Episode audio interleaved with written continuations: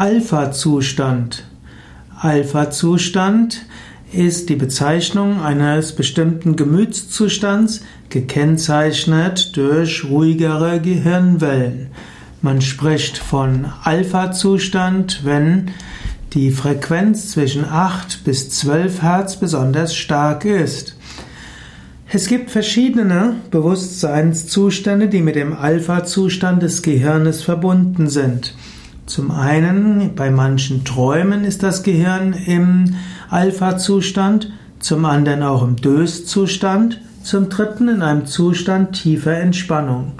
Im Alpha-Zustand ist der intellektuelle Geist weniger aktiv, man ist auch nicht ganz im Tiefschlaf, aber im Alpha-Zustand ist eine Grundentspannung da bei einer gewissen Bewusstheit. Und diese Bewusstheit kann ausgedehnt werden, das sind tiefen Entspannungszustände und Meditationen. Und in diesem Alpha-Zustand kann man sich gut regenerieren. Man weiß heute, dass intuitives Lernen im Alpha-Zustand besonders gut geht.